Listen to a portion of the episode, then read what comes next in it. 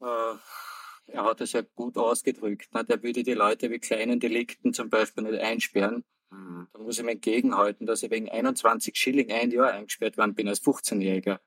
Und so hat der Kreislauf begonnen. Ja, aber Sie können doch nicht von den Kreislauf schließen. Nein, das ist keine, keine Rechtfertigung, tu ja das ist, das ist gar kein Problem. So hat mit Mord nichts zu tun, ne? Das ist richtig. Äh, wie man aber weiß, gibt es auch juristische Begriffe des Tötungsdelikts. Also ich kein Sexualdelikt und ich habe keine dieser Bandbereiche der psychisch abnormen Taten. Des Totschlags, was haben Sie vielleicht zur, zur Information? Äh, als Motiv wird angenommen Angst vor Verrat. Und das ist als Mord, äh, wie wir in Österreich haben ein Gesetz, wo die Geschworenen ein Urteil nicht begründen müssen, sondern nur mit Ja oder Nein. Aha. Und gegen das hat man keine Möglichkeit zur Wiederaufnahme. Zu diesem rein rechtlichen Fakt jetzt nur ein Beispiel. Eine Tatbeteiligte in Deutschland, weil es alles in Deutschland passiert, kriegt drei Monate vor meinem Prozess sechs Jahre wegen Beihilfe zum Mord auf dieses Urteil, das mit Revision geht, stützt sich mein Urteil. Meines wird rechtskräftig und ihres wird aufgehoben und geht mit 22 Monaten nach Hause. Weil der Staatsanwalt gesagt, für ihn ist ein Totschlag, was die Geschworenen machen, ist wurscht, er glaubt alle drei Varianten.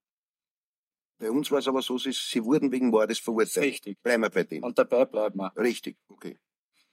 Ohne Absprechung Schuld ist bei mir. Gar keine so Frage. Genau. Gar keine Frage. Keine Rechtfertigung, keine Frage. Vollkommen richtig. Und ich stehe mal auf den Standpunkt, dass 15 ja, Jahre zu wenig sind. Wo fängt das bei Ihnen an? Mit dem Urteilsspruch oder schon in der Abwicklung, also in der Vorgeschichte? Ja, das muss, ich kann mich ja nur auf ein rechtliches Urteil stützen. Das ist ja fast so, wenn Sie sich sonst stützen. Ich kann nicht, es gibt ja nichts anderes. Es ist ein normales rechtliches Urteil, wo Sie verurteilt werden. Ja, richtig. Und da sind Sie eben sozusagen ein Mörder, wenn man das so sagen kann. Sie können mich ruhig antworten. Das das, nein, ich greife Sie nicht an. Ich stelle nur das fest, was Sie an sich gemacht nur, haben. Sie werden sich hüten, einen Udo Proksch in der U-Haft Mörder zu nennen. Ja. Ja, es ist nicht nachgewiesen. Moment, bitte. ich bin aber eineinhalb Jahre vor dem Session als Mörder in der Zeitung tituliert worden.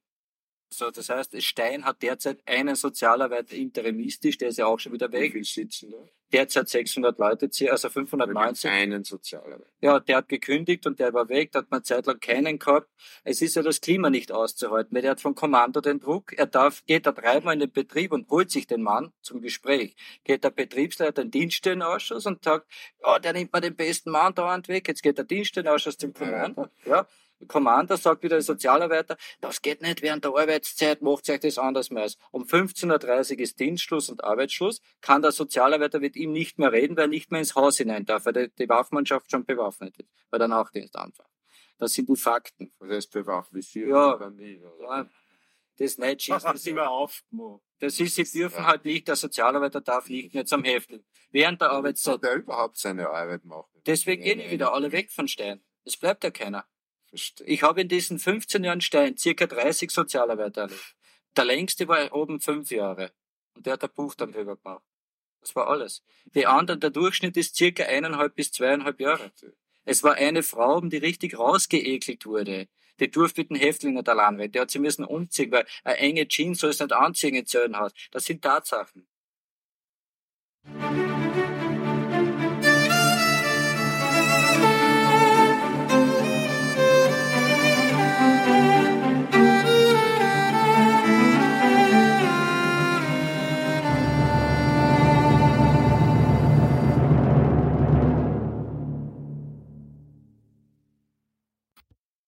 Hallo und herzlich willkommen bei den Interrogation Tapes. Ich bin der Tarek. Ich bin Sandra. Hallo.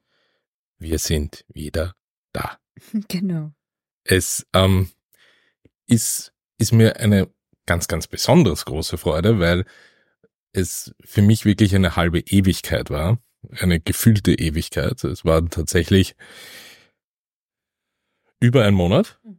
ähm, in dem wir eine Pause gemacht haben. Also eine Hörerinnenpause. Ähm, für uns war es in Wirklichkeit keine Pause. Für uns war es ähm, eine sehr intensive Zeit, in der wir uns extensiv auf diese dritte Staffel vorbereitet haben. Aber wir geben natürlich auch zu, wir haben natürlich auch teilweise nichts gemacht. Ne? Oh ja. Ja. Und das war auch ähm, gar nicht so schlecht, oder? Nee, es war ja auch Weihnachten dazwischen und Neujahr und so weiter. Also ja da hatte man ja auch andere Sachen noch zu tun. Genau. genau. Und, und wir hatten dann, bevor wir inhaltlich mit der Arbeit und der Vorbereitung der dritten Staffel begonnen haben, ähm, schon auch ein wenig Zeit zu reflektieren. Mhm. Ähm, einfach auch, auch darüber, was wir da bis jetzt alles so auf die Beine gestellt haben ähm, und möchten das nicht nur mit der dritten Staffel begehen, sondern auch äh, ein wenig damit ähm, unseren ersten Geburtstag zu feiern. Ja, stimmt. Ja, denn ähm, wir haben am 4. Februar, wenn mich nicht alles täuscht, haben wir ähm, unsere Sendung in diesem Rahmen richtig gestartet und ähm, ja, die Zeit vergeht wie im Flug.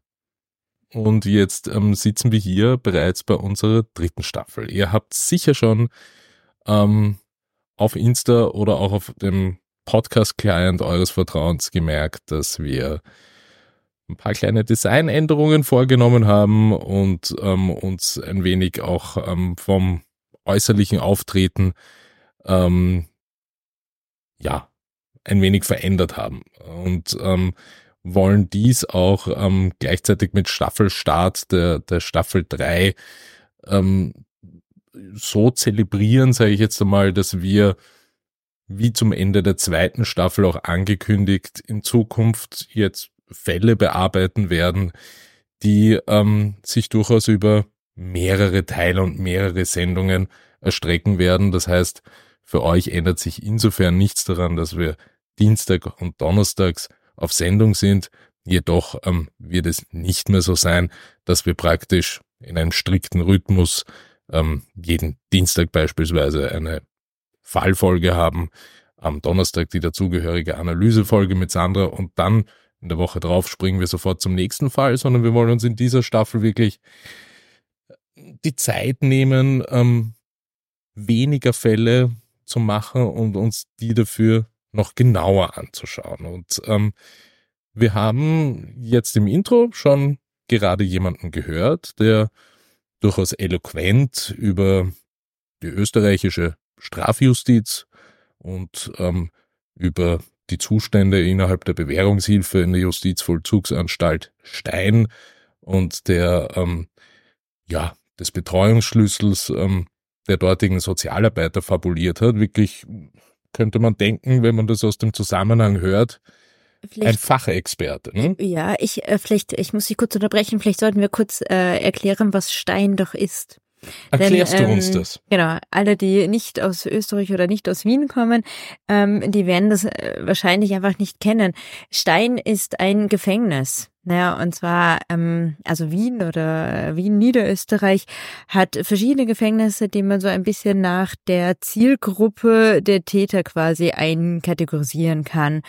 Und ähm, Stein ist ein Gefängnis, wo eher die schwereren Verbrecher hineinkommen. Die Besenhäfenbrüder landen auf Star. Kannst du das bitte nochmal sagen?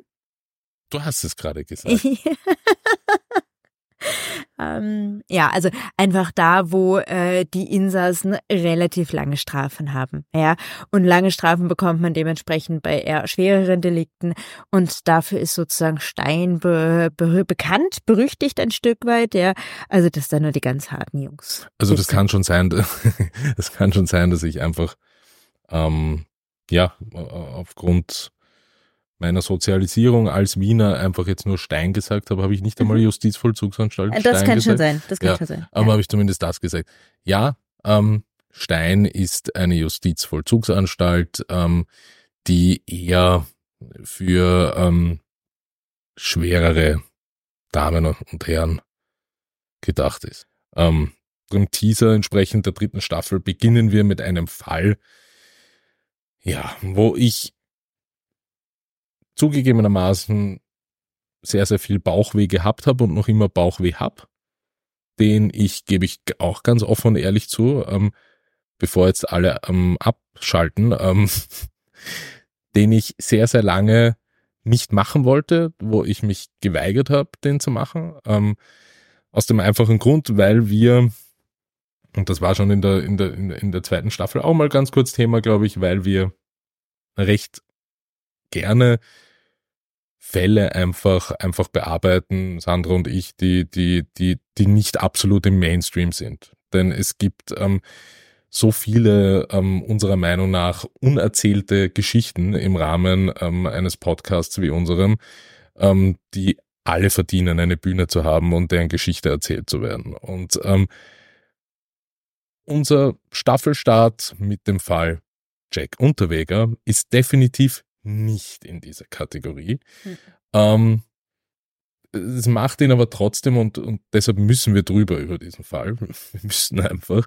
Ähm, er, er ist so dermaßen, also gesellschaftspolitisch ähm, brisant und spektakulär, dass man, dass man ihn einfach nicht aussparen kann. Mhm. Also, Auch von seiner Herkunft und von seinem Sozialen ist es sehr spannend. Es ist, es ist gesellschaftspolitisch, ähm, sozialpolitisch, ähm, einfach wirklich ein Fall. Ja, bei uns in Wien würde man sagen, das kannst du nicht ausdenken. das kann man sich einfach nicht ausdenken. Ähm, es geht ähm, um Jack Unterweger, den Dichter des Todes, den Häfenliteraten, äh, den wir uns ähm, mit diesem Staffelstart ähm, zu Gemüte führen wollen. Es wird sehr, sehr viele ähm, Experten, Expertinnen Meinungen und Einspieler in diesem Fall geben.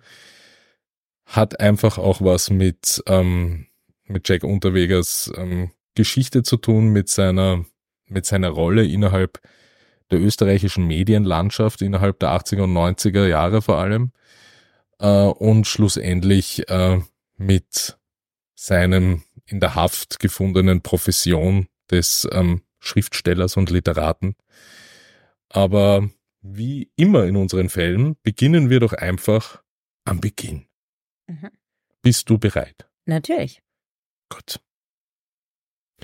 Dann würde ich sagen, beginnen wir mit der ersten Fallepisode des Falls. Schenk Unterweger wurde am 16. August 1950 in Judenburg in der Steiermark geboren. Er hat ähm, seinen Vater nie kennengelernt, der amerikanischer Soldat war. Seine Mutter, behauptete er, ähm, war angeblich ähm, eine Prostituierte.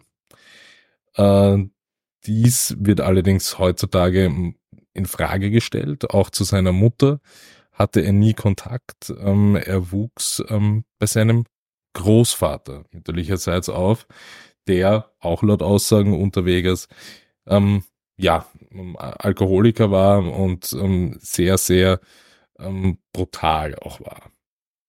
Ähm, der junge Jack oder eigentlich nach dem Geburtsnamen Johann genannt, ähm, entwickelte schon sehr früh einen Hang zur Kriminalität und wurde bereits mit 16 Jahren wegen eines tätlichen Angriffs ähm, auf eine Sexarbeiterin verhaftet. Außerdem betätigte er sich bereits in diesem Alter als Zuhälter für eine Frau, die er auf den Straßenstrich zwang. In den 60ern ähm, fiel er durchaus durch kleinkriminelle Taten auf. Ähm, Diebstahl, Anstiftung zum Diebstahl und Raub waren auf seiner Liste der Delikte. Am 12. Dezember 1974, als er eine Bekannte in Hessen in Deutschland besuchte, begegneten die beiden auf einem Spaziergang einer gewissen Margret Schäfer, die auf dem Weg von einer Weihnachtsfeier nach Hause war, und sie überwältigten sie, fesselten das Opfer in dessen Wohnen im Elternhaus, stahlen ihr Geld und flüchteten mit der noch immer Gefesselten. Dieser Raubzug, den ähm, Johann bereits in den 60er Jahren ähm, zu Genüge ähm, durchführte, unterschied sich deshalb, weil diesmal das Opfer praktisch im gefesselten Zustand mitgenommen wurde. Außerhalb von Eversbach in einem Waldstück schlug laut Unterweger nach eigenen Angaben schließlich mehrfach mit einer Stahlrute auf Hals und Kopf des Opfers ein. Anschließend strangulierte er die Frau mit dem Draht ihres Büstenhalters und täuschte ein Sexualdelikt vor. Am 1. Juni 1976 wurde Unterweger am Landesgericht Salzburg wegen dieses Mordes zu lebenslanger Haft verurteilt und aufgrund seiner besonderen Gefährlichkeit in der Justizanstalt Stein inhaftiert. Bereits im April 1973 hatte man Unterweger verdächtigt, in Salzburg die 23-jährige Maritza Horvath ermordet zu haben. Diese Tat wurde ihm letztlich jedoch nie nachgewiesen, da die Ermittlungen eingestellt wurden, nachdem er für den Mord an Margaret Schäfer zu lebenslanger Haft verurteilt worden war. Ja, an dieser Stelle könnten wir ähm, die Geschichte eigentlich schon sehr schnell und abrupt schließen. Mhm. Ja? Ähm, Mord begangen, mhm. Täter gefunden, Täter eingelocht ähm, und das war's. Mit 26. Genau. Ganz kurz zur Erklärung. Ähm, diese Stahlrute ist ein äh, Schlagstock. Ja.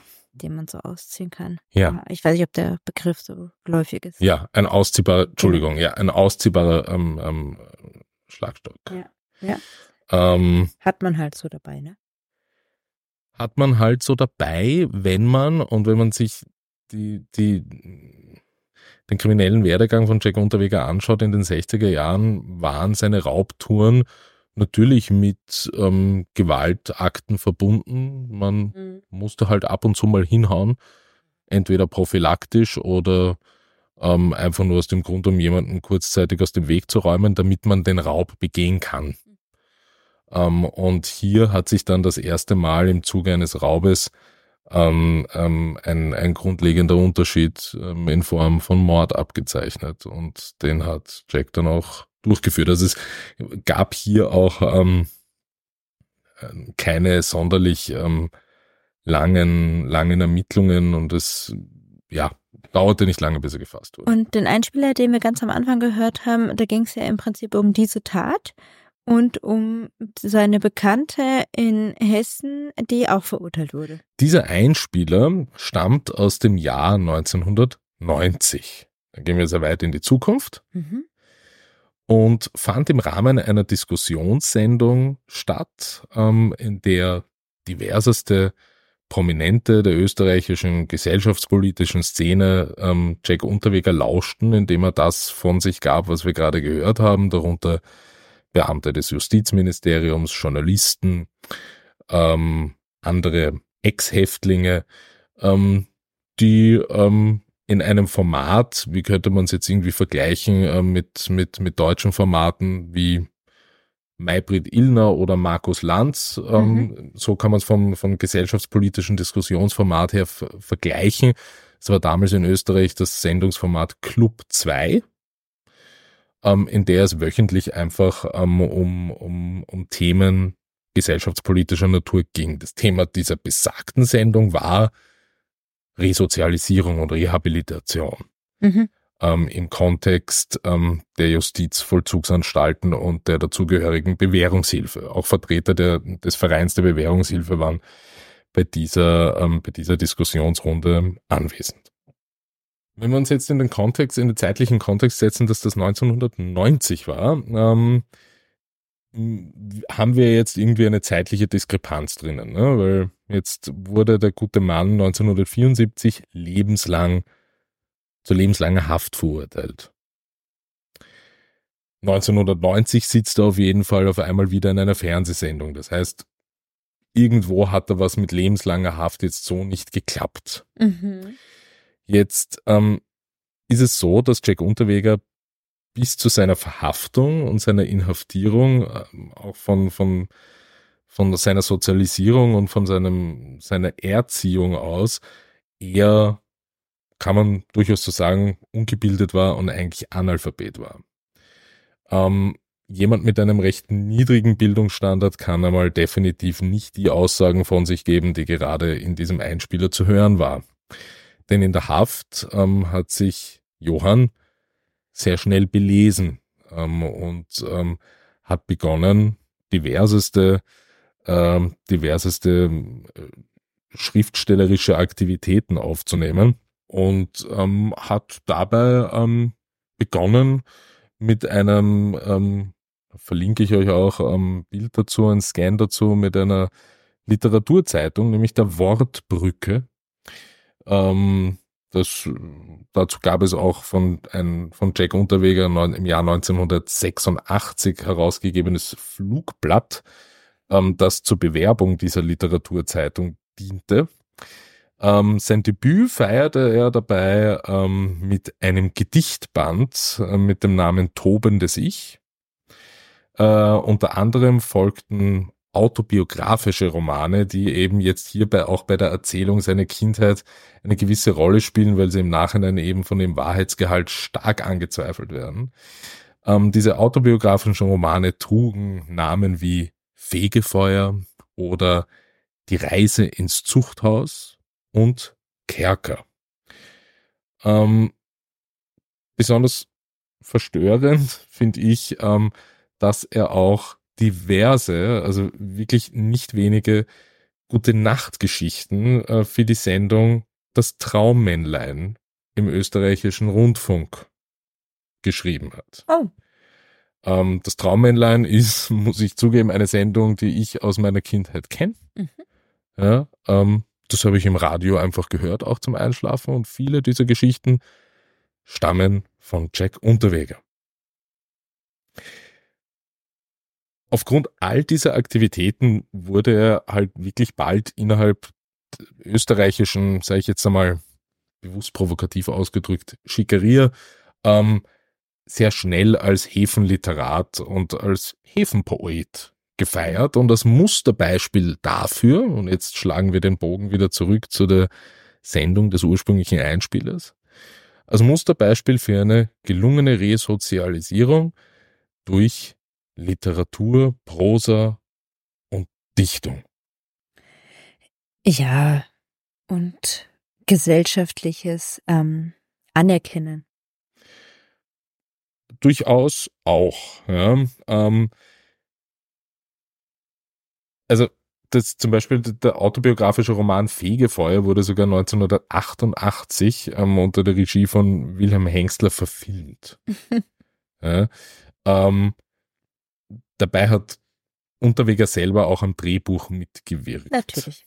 Ja, ähm, es, es, also es waren halt wirklich, äh, es war halt wirklich eine Zeit, in der, in der große Teile, sage ich jetzt einmal, ähm, prominenter Figuren innerhalb ähm, der österreichischen Schriftstellerschaft und Künstlerszene sich sehr, sehr stark für ihn eingesetzt haben. Das ging so weit, ähm, dass eine Petition ähm, für ihn eingebracht wurde. Also die damalige österreichische Kulturszene ähm, präsentierte ihn eben, wie gesagt, als ein Musterbeispiel für Resozialisierung und ähm, diese Petitionen, ähm, das sind schon durchaus wirklich bekannte Namen einfach, einfach dabei, wie zum Beispiel Günter Grass, mhm. ähm, Ernst Jandl, Peter Hümer, Elfriede Jelinek, Günter Nenning oder Erika Pluha, ähm, die sich massiv ähm, für seine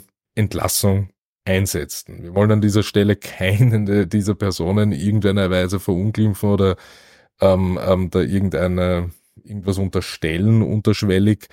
Ähm, man kann natürlich davon ausgehen, dass das zu diesem Zeitpunkt einfach ähm, so war, dass das, dass das unterstützenswert war und dass man prinzipiell natürlich nicht in einer Gesellschaft leben will, aber jetzt greife ich schon ein wenig auf die Analysefolge vor, in der man jeden Menschen, der ein Tötungsdelikt begeht, ähm, entweder tötet ähm, oder ähm, für immer wegsperrt, sondern mhm. dass man ähm, und den Schlüssel wegwirft, mhm. sondern dass man schon an Institutionen der Resozialisierung auch glaubt und ähm, auch an, an, an die Fähigkeiten der sozialen Arbeit, auch speziell im Kontext ähm, der Bewährungshilfe. Auch an die Fähigkeit eines Menschen auf äh, Veränderung. Natürlich. Ja. Ja. Also ähm, lange Rede, gar keinen Sinn. Ähm, die Petition kam wirklich ähm, zu einem positiven Ende für Jack Unterweger und ähm, der damalige Justizminister Voregger ähm, hat ähm, auf Basis des Paragraph 46 Absatz 5 Strafgesetzbuch ähm, als Grundlage Jack Unterweger am 23. Mai 1990 ähm, ohne weiteren Auflage zur Bewährung freigelassen. Mhm. In diesem Absatz ähm, im Strafgesetzbuch ähm, dies besagt, dass ähm, nach einer Verbüßung von mindestens 15 Jahren und einer ohne einer weiteren absehbaren, also ich das jetzt verkürzt darstellen, ohne einer weiteren absehbaren Gefahr für die Gesellschaft in irgendeiner Form, ähm, kann eben ähm, eine vorzeitige Freilassung erfolgen. Aus das einer lebenslangen Freiheitsstrafe. Genau. genau. Also dieser Paragraph oder dieser Absatz bezieht sich auf die lebenslange Auf die lebenslange. Genau, ja. bezieht sich auf genau. die lebenslange. Also es gibt da noch andere Mhm. in diesem, in diesem ähm, Genau. Paragraph 46, aber der Absatz 5 Mhm. spezifisch Genau. Bezieht sich auf die lebenslange. Genau, genau. Aber äh, durchaus äh, völlig normal, rechtlich äh, ganz klar und äh, auch wirklich machbar, ja. Also mindestens 15 Jahre. Und er wurde halt nach 16 Jahren entlassen. Ja, es ist so. Auch eine lebenslange Freiheitsstrafe, auch wenn wir das ja so nennen, ist nicht lebenslang. Das kommt ja auch nochmal dazu. Ja, also es Genau. gibt äh, Also, in Deutschland, Österreich keine lebenslange Freiheitsstrafe. Genau, genau. Also außer die Unterbringung, aber das ist wieder was anderes. Sicherheitsverwahrung Genau. ja, ähm, hat's in Österreich so nicht. Ja. Ähm, der Absatz 5, ja, den, den können wir so auch noch einmal wirklich explizit ähm, äh, zum Besten geben, weil er recht kurz ist und finde ich auch prägnant darstellt, ähm, worum es geht. Also Paragraph 46 Absatz 5 StGB. Ein Rechtsbrecher, der zu einer lebenslangen Freiheitsstrafe verurteilt worden ist, darf nicht bedingt entlassen werden, bevor er 15 Jahre verbüßt hat. Trifft diese Voraussetzung zu, so ist er gleichwohl nur dann bedingt zu entlassen, wenn nach seiner Person, seinem Vorleben, seinen Ansichten auf ein redliches Fortkommen und seiner Aufführung während der Vollstreckung anzunehmen ist, dass er in Freiheit keine weiteren strafbaren Handlungen begehen werde und es trotz der Schwere der Tat nicht der weiteren Vollstreckung bedarf, um der Begehung strafbarer Handlungen durch andere entgegenzuwirken. Das war's Das für Jack Unterweger. Genau. Und ähm, ab diesem Zeit, ja, Heutzutage wird man natürlich ganz viele Auflagen noch dazu dran knüpfen, aber das war halt damals nicht so üblich. Ja, also das, das, das, das, das war's für ihn einfach in diesem Kontext. Er, Mhm. ähm, er kam frei, er war zum ähm, vor seiner Entlassung ja schon bereits ähm, national zumindest. Also und da, da, da finde ich schon auch über Österreichs Grenze hinweg, in Deutschland auch schon im deutschsprachigen Raum, ähm, kann man schon sagen, berühmt. Also ähm, im Inland definitiv. Ähm, sein, sein literarisches und mediales Wirken war im Gefängnis schon, schon spürbar. Natürlich, jetzt wo er dann draußen war, ähm, ging die Runde aller Talkshows und Nachrichtenbeiträge ähm, hier durch.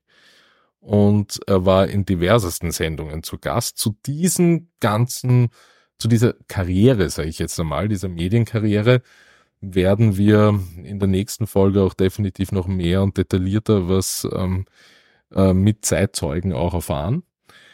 Äh, und es sei nur so viel gesagt, ähm, er, Jack Unterweger hatte in diesem Kontext auch definitiv Bekanntschaft mit ganz, ganz berühmten Literaten, wie zum Beispiel Hermann Hesse. Mhm. Ähm, dazu ähm, aber in der nächsten Episode mehr. Fakt ist, ähm, Jack Unterweger ähm, ist jetzt nicht nur frei, sondern auch ähm, fixer Bestandteil der Kulturszene Österreichs und Wiens vor allem.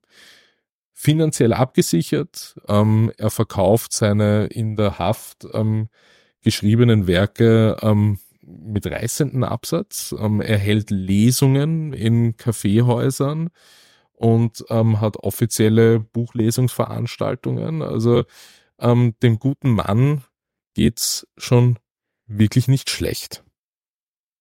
Parallel dazu wird am 15. September 1990 durch Passanten, die am Fluss Vitava in der Tschechoslowakei in der Nähe von Prag spazieren gingen, den grausigen Anblick an der Leiche einer jungen Frau.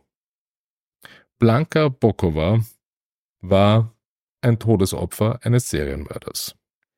Sie lag in einem entwürdigen Zustand auf dem Rücken, nackt mit einem Paar grauer Strümpfe, die um ihren Hals geknotet waren. Ihre Beine waren offen und sie war mit Blättern bedeckt. Am Abend zuvor war sie mit ihren Freunden auf einen Drink in der Nobelgegend ähm, des Wenzelplatzes gegangen und hatte sich in einer Bar aufgehalten. Während die anderen gegen 23.45 Uhr gingen, wurde sie zuletzt im Gespräch mit einem etwa 40-jährigen Mann gesehen, aber niemand konnte weitere Angaben machen. Bokova war ein lebenslustiges Mädchen und in diesem Kontext auch, wie vermutet zu diesem Zeitpunkt, keine Sexarbeiterin. Einige Wochen später wurde Brunhilde Massa, eine bekannte ähm, Sexarbeiterin aus Graz, aus, als vermisst gemeldet. Da es in Österreich ähm, nur wenige Fälle von verschwindenden Sexarbeiterinnen zu dieser Zeit gab, ähm, waren die Behörden durchaus besorgt. Zwei Monate später, Anfang Dezember, wurde eine weitere Sexarbeiterin, ähm, Heidemarie Hammerer, ebenfalls als vermisst gemeldet. In der Silvesternacht, fast einen Monat nach ihrem Verschwinden, wurde ihre Leiche von Wanderern in einem Wald außerhalb der Stadt gefunden. Wie beim ersten Mord wurde auch sie auf dem Rücken liegend mit Blättern und Brombeeren bedeckt gefunden. Offenbar war die Leiche neu bekleidet und dann durch den Wald geschleift worden. Sie war zwar nicht nackt, aber ihre Beine waren unbedeckt und in ihrem Mund befand sich ein fehlendes Stück Stoff von ihrem Slip. Hammerer war wie Blanka Bokova mit einer Strumpfhose erdrosselt worden und wies außerdem blaue Flecken und Abdrücke an den Handgelenken auf, was darauf schließen lässt, dass sie gefesselt worden war. Mehrere rote Fasern an ihrer Kleidung, die nicht zu dem passten, was sie trug, schienen mögliche Spuren des Mörders zu sein. Wenige Tage später wird die Leiche der vermissten Prostituierten Brunhilde Masser entdeckt. Ihre stark verweste Leiche wurde ebenfalls in einem ruhigen Waldstück in Bregenz gefunden. Auch hier gab es keine Anzeichen für einen Raubüberfall und ihre Todesart passte zu den beiden vorangegangenen Morden. Die in den Fällen ermittelte österreichische Bundespolizei hatte Schwierigkeiten, Einzelheiten über die Kunden der Sexarbeiterin herauszufinden. Es gab keine Zeugen für die Morde und die Polizei hatte keine Anhaltspunkte, auf die sie zurückgreifen konnte. Zu diesem Zeitpunkt hatte die Polizei, die nichts von dem Mord an Blanka Bokova in Prag wusste, keine Hinweise darauf, dass sie es mit einem Serienmörder zu tun hatten. Was sagst du dazu, Sandra? Nicht schön. Einfach nicht schön. Nicht schön? Chronologisch gesehen. Mhm. Schnell. Schnell. Schnell. Ja. Naja, er ist ja entlassen worden. Wir wissen, dass es äh, Jack Unterweger war, ist eh logisch, ja. Hm. Und es sind nur wenige Monate. Das hast Monate, du jetzt gespoilert. Ne? Naja. ja. Mhm. Wir, äh, und es sind nur wenige Monate nach seiner Entlassung. Das ist doch einfach schnell. Das bedeutet in dem Kontext einfach und auch hier wieder ähm, verglichen zum Einspieler am Anfang, in dem es ja um Resozialisierung geht. Da wurde ja auch in weiterer Folge, das hören wir dann auch in der nächsten Folge unter anderem ganz, ganz viel mit kriminalistischen Statistiken um sich geworfen, vor allem seitens des Justizministeriums, dass es unter den schweren Tötungsdelikten ja lediglich eine Rückfallquote von 0,7 oder, oder, oder, oder weniger als einem halben Prozentpunkt gibt. Mhm. Auch darauf ist Jack Unterweger in aller Detailreiche eingegangen und kann dies ähm, aus seinen Erfahrungen in Stein nur bestätigen, dass sie in der absoluten Minderheit sind, was Tötungsdelikte betrifft und dass es hier keinerlei ähm, Gefahr von, von, von Rückfällen geben kann. Deshalb muss man diese Leute umso mehr in dem Resozialisierungsprozess unterstützen. 15. September 1990 wird, also ich, ich finde es halt besonders krass an dem Fall, das in chronologischer Sicht gegenüberzustellen. Am 15. September 90 wird die Leiche von ähm, Blanka Bokova entdeckt. Die Sendung, die wir gerade zu Beginn unserer Folge gehört haben, stammt aus dem Juni mhm. 1990. Mhm. Ähm, das heißt, ähm, drei Monate später mhm. hat es den ersten Mord gegeben. Ähm, uns rennt die Zeit davon. Wir werden in unserer nächsten Folge ähm, weiter versuchen, hier auf ähm, parallel auf diesen auf diesen zwei chronologischen Schienen ähm, diesen Fall weiter zu erzählen. Auf der einen Seite ähm, die Morde, die Ermittlungen, auf der anderen Seite das schillernde Medienspektakel und die schillernde Medienkarriere, die Jack Unterweger hinlegte. Eine Berühmtheit. Eine Berühmtheit, der gute Nachtgeschichten für Kinder schrieb, der, und das muss man hier schon noch dann in der Analyse durchaus kritisch sehen, obwohl ich mich gleich an dieser Stelle bedanken möchte, auch beim, beim äh, für alle öffentlich zugänglichen Materialien, auch im Zuge des österreichischen Medienarchivs, was, was wirklich beschaffbar war zu diesem Fall. Ähm, denn, denn man hat sich hier im Nachhinein gesehen natürlich vielleicht nicht durchaus mit Ruhm bekleckert. Ähm, Jack Unterweger war unter anderem in einer, in einer Radiosendung und einem Radiointerview ähm, des, des ORFs beteiligt daran, ähm, während dieser Mordserie ähm, Interviews mit auch mit Sexarbeiterinnen zu führen, ähm, praktisch als Insider des Milieus, der ähm, die Empfindungen und die Ängste von Sexarbeiterinnen im Kontext dieser Morde erfragt und mit ihnen gemeinsam reflektiert. Mhm. Das ist so dermaßen ungeheuerlich, ähm, ja, dass ich es nicht ausdrücken kann. Und eigentlich total spannend, weil sein erstes Opfer war ja gar keine Prostituierte. Nein. Also eigentlich ähm, schräg, wie er da in diese Richtung dann ging. Nein. Also, und die, die, diese Richtung möchten wir einfach wirklich auch in der nächsten Folge mit Einspielern weiter unterfüttern, sowohl die Interviews ähm, als auch ähm, ja die, die, die, die weiteren Fernsehauftritte ähm, von Jack Unterweger im Kontext Resozialisierung. Also er ist wirklich auf mehreren Ebenen in der Öffentlichkeit unterwegs gewesen. Die Schiene des Kindergeschichtenschreibers, die Schiene des Literaten und des Poeten, die ähm, Schiene ähm, praktisch der ähm, ja des Insiders, des mhm. kriminalistischen Insiders, mhm. ja, ähm, der indirekt über über das Fernsehen und über, über, über das Radio ermittelnde Behörden auch unterstützen wollte. Ähm, ja, und, und, und es sind praktisch zwei Paralleluniversen, ja. die hier chronologisch halt wirklich parallel laufen. Äh, und wir möchten versuchen, in unserer nächsten Folge ähm, die Erzählungen auf diesen beiden Schienen weiter ähm, weiterzuführen, um schlussendlich, so wie in jeder guten Geschichte, zwei Zeitlinien zu einer zu vereinen und ähm, zu sehen, was am Ende rausgekommen ist. Mhm. In diesem Sinne bedanke ich mich ähm, ganz, ganz herzlich fürs Zuhören unserer ersten Folge der dritten Staffel. Kann sein, dass wir hier noch ein bisschen jetzt nach der Pause ein wenig eingerostet waren. Ich hoffe, ihr konntet uns trotzdem folgen bei diesem spannenden, spannenden Fall, der hochkomplex ist. Und ja, bis zum nächsten Mal. Bis dann. Tschüss.